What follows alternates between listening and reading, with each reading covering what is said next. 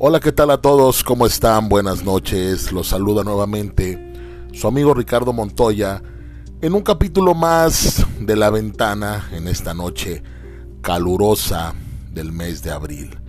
¿De qué hablaremos el día de hoy?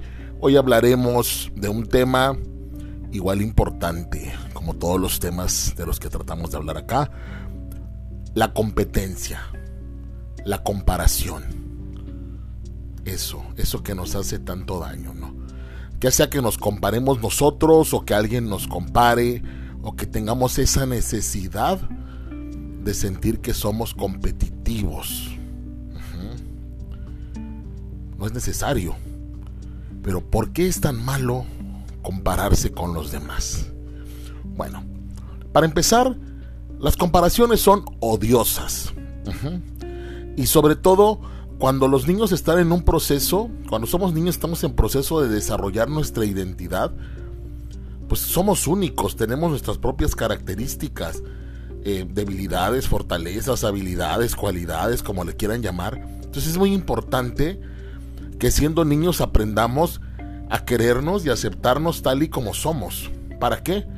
Pues para desarrollar nuestra autoestima, para conocernos, tener esta autoimagen, autoconcepto, adecuado. Así debería ser. Las comparaciones son inevitables. Es difícil resistirse, es difícil no encontrarse con una comparación desde que somos pequeños.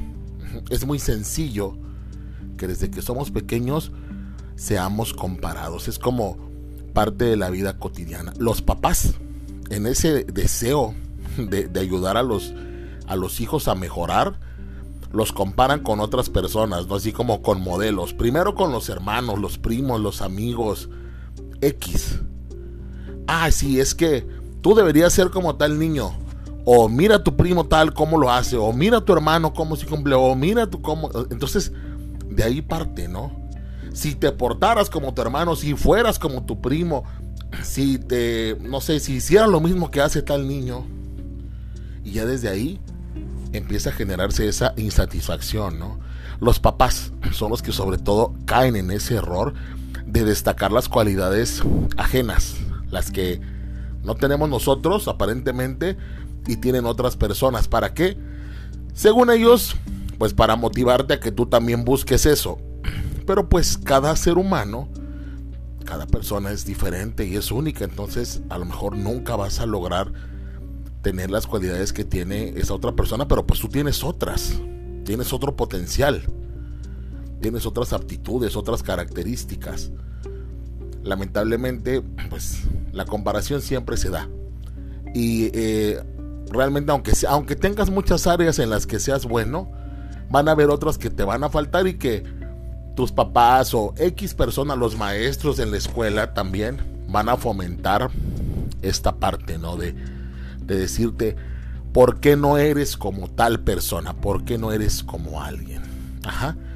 La comparación, además de poner en riesgo la autoestima de los niños, daña, crea envidias, crea rivalidades, crea resentimientos. Ajá. Genera esta, esta sensación de, de preferencia, de siempre él es mejor que yo. Entonces los niños empiezan a tener ese rechazo hacia algunas personas, hacia hermanos, hacia primos. ¿Por qué? Porque hay celos, porque hay rivalidad. Y no, no la crearon los niños, la crearon los padres, la crearon los adultos. Esto definitivamente tiene consecuencias muy, muy negativas. Sobre todo sobre la autoestima, la falta de aceptación de sí mismo y la inseguridad. ¿Ok? Entonces, tenemos que ser claros en eso, señores la comparación por donde la querramos ver no va a ayudar, no va a ayudar a la persona o no la va a motivar a que sea mejor. Es una mala costumbre que tenemos. Entonces, ¿qué pasa? En la sociedad actual nos enseñan desde niños a competir, a querer ser los mejores. O sea, lo importante es superar al otro. O sea, no importa cómo lo hagas, tienes que superarlo. Y si ya lo hiciste bien, lo tienes que hacer mejor. O sea, el concepto de competitividad está presente en todo. Y nos lo han vendido así como que es el pan de cada día, ¿no? O sea, en todo tienes que ser súper competitivo, tienes que mejorar, tienes que luchar, tienes que ser mejor que tu compañero, que tu amigo, que todos. ¿Y para qué? O sea, ¿por qué siempre estar buscando quién es el mejor? Porque para todo hay hasta concursos y competiciones para encontrar quién es el mejor en algo. Qué necesidad, ¿no? Porque no mejor que todos sumen. No, no, no. Siempre se está buscando quién es el mejor. Ajá. Por ejemplo, si nos centramos en, leer libros o en leer muchos libros, ¿por qué? Porque a lo mejor nos dijeron que nuestro hermano lee mucho. A lo mejor e, el hecho de estar tratando de, leer y de, llegar a un punto que sea aceptable, nos empieza a caer mal porque ya lo hacemos por obligación, no lo hacemos por gusto. Y empezamos a odiar leer o la actividad que sea que, que estemos haciendo para parecernos a otra persona. No necesitamos competir con alguien. No necesitamos parecernos a alguien, aunque parezca que su vida es padrísima y que parecernos a él nos va a ayudar a ser mejores. Tú tienes que ser tú mismo o terminarás odiándote. Lo importante para evitar las comparaciones, eso que nos perjudica es aumentar nuestra autoestima. Bueno, eso no es algo sencillo. Y comprender que sí, que sí eres único y diferente, porque sí somos únicos y diferentes. Porque nuestras historias son distintas, porque nuestras circunstancias son distintas. No importa que vivamos en la misma casa.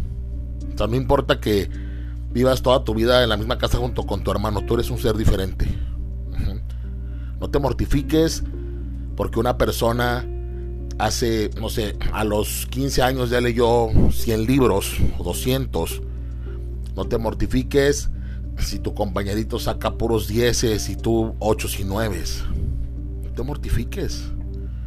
No pasa nada. A final de cuentas, la vida va acomodando las cosas y esas cosas que nos piden, esas circunstancias por las que los papás o los adultos piden competir, terminan sin importancia.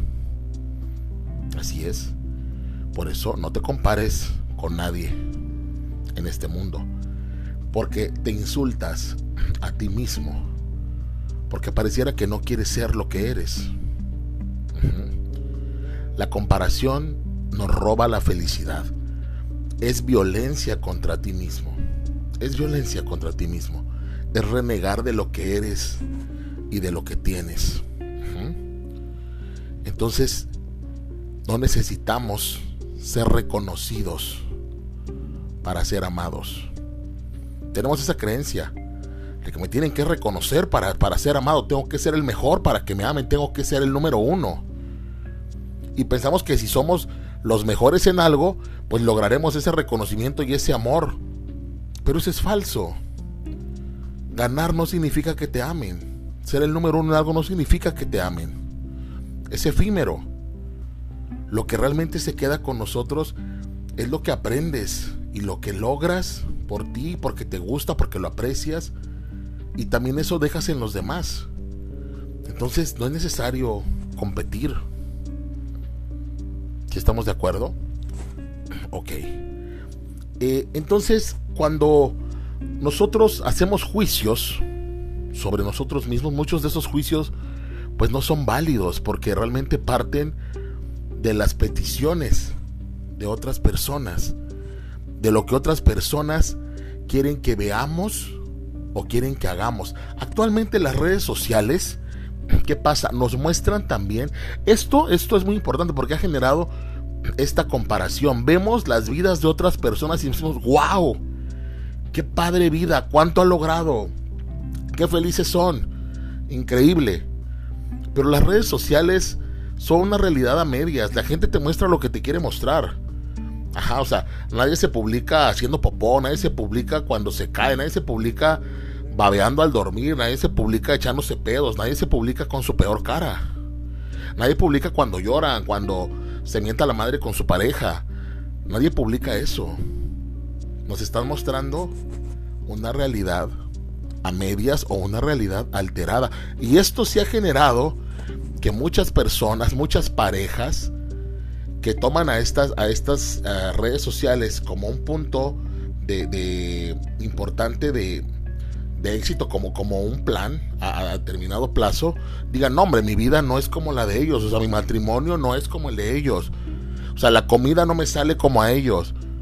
nunca me voy a ver así. Entonces, ¿qué pasa? Te estás comprando lo que te están vendiendo y te estás haciendo daño. Es violencia contra ti mismo. Para empezar, no conocemos el mundo de estas personas, que pueden sonreír en la foto, se pueden ver muy bien, muy contentos, muy alegres, pero no conocemos realmente qué pasa detrás de eso. Si son felices o no lo son. Cada persona tiene sus propias necesidades, sus propias aspiraciones. No tienes por qué comprarte el plan de vida de otra persona o la aspiración de otra persona o, lo que es éxito o felicidad para otra persona. Cuando nos comparamos, señores, estamos tomando el guion de la vida de otra persona. A ver, dame tu vida, voy a vivirla. No se puede. Tu vida es tuya y la vida de la otra persona es de esa persona. La comparación te genera frustración, te genera culpa, te genera envidia, te genera coraje. Y no te deja estar tranquilo contigo mismo. Cada vez que nos comparamos, enviamos a nuestra mente un mensaje de no soy feliz. De que necesito todo lo que tienen los demás para ser feliz. Y como no lo tengo y no lo voy a tener tal vez, nunca voy a ser feliz. Así es. Y digo, sale el tema de las redes sociales porque actualmente es lo más común. Muchas parejas se dicen, no, es que mira ellos cómo se quieren, es que ellos mira cuántas flores, es que ellos mira cuánto viajan. Pero no ves lo demás, no ves, no ves si se engañan, no ves si, si se golpean, no ves si se pelean. Digo, no vamos a ser tampoco tan, este, negativos, pero obviamente tienen problemas de la vida cotidiana, tienen una vida detrás de eso que muestran en redes sociales. Hay que empezar a agradecer lo que tenemos, lo que somos, hacer lo que realmente nos gusta. Cuando hacemos lo que nos gusta, estamos condenados a que seamos felices, a que nos vaya bien. No importa que la gente te diga, ya no tienes edad para eso, ya no hay tiempo para eso, hazlo ese eres tú. Ese eres tú. Viendo caricaturas a los 40. Ese eres tú. Escuchando la música a todo volumen y bailando en tu carro a los 50. Eso eres. Coleccionando superhéroes a los 45 años, 30, 50. Ese eres tú. El que disfruta de ser sí mismo. No eres perfecto, nadie es perfecto. Y de verdad, si las comparaciones fueran tan objetivas, seguramente hay muchas personas que algún, en algún momento tú quisiste ser o tener su vida, que dirías, no, no, no, no quiero tener su vida. Es más, simplemente con, con la gente de la televisión, mucha gente que a lo mejor en su momento admiraste y dijiste, wow, qué vida, cuánto dinero, qué cuerpo, qué esto, qué lo otro, y de repente, ¡pum!, drogas, de repente, ¡pum!, se matan. O de repente resulta que su vida ha sido un caos y tú no lo sabías porque solo veías la parte bonita. Y no solo en las redes sociales. Hay mucha gente que guarda su vida de manera muy celosa y de manera muy cuidadosa para que solo veamos lo mejor. Y está bien que lo hagan.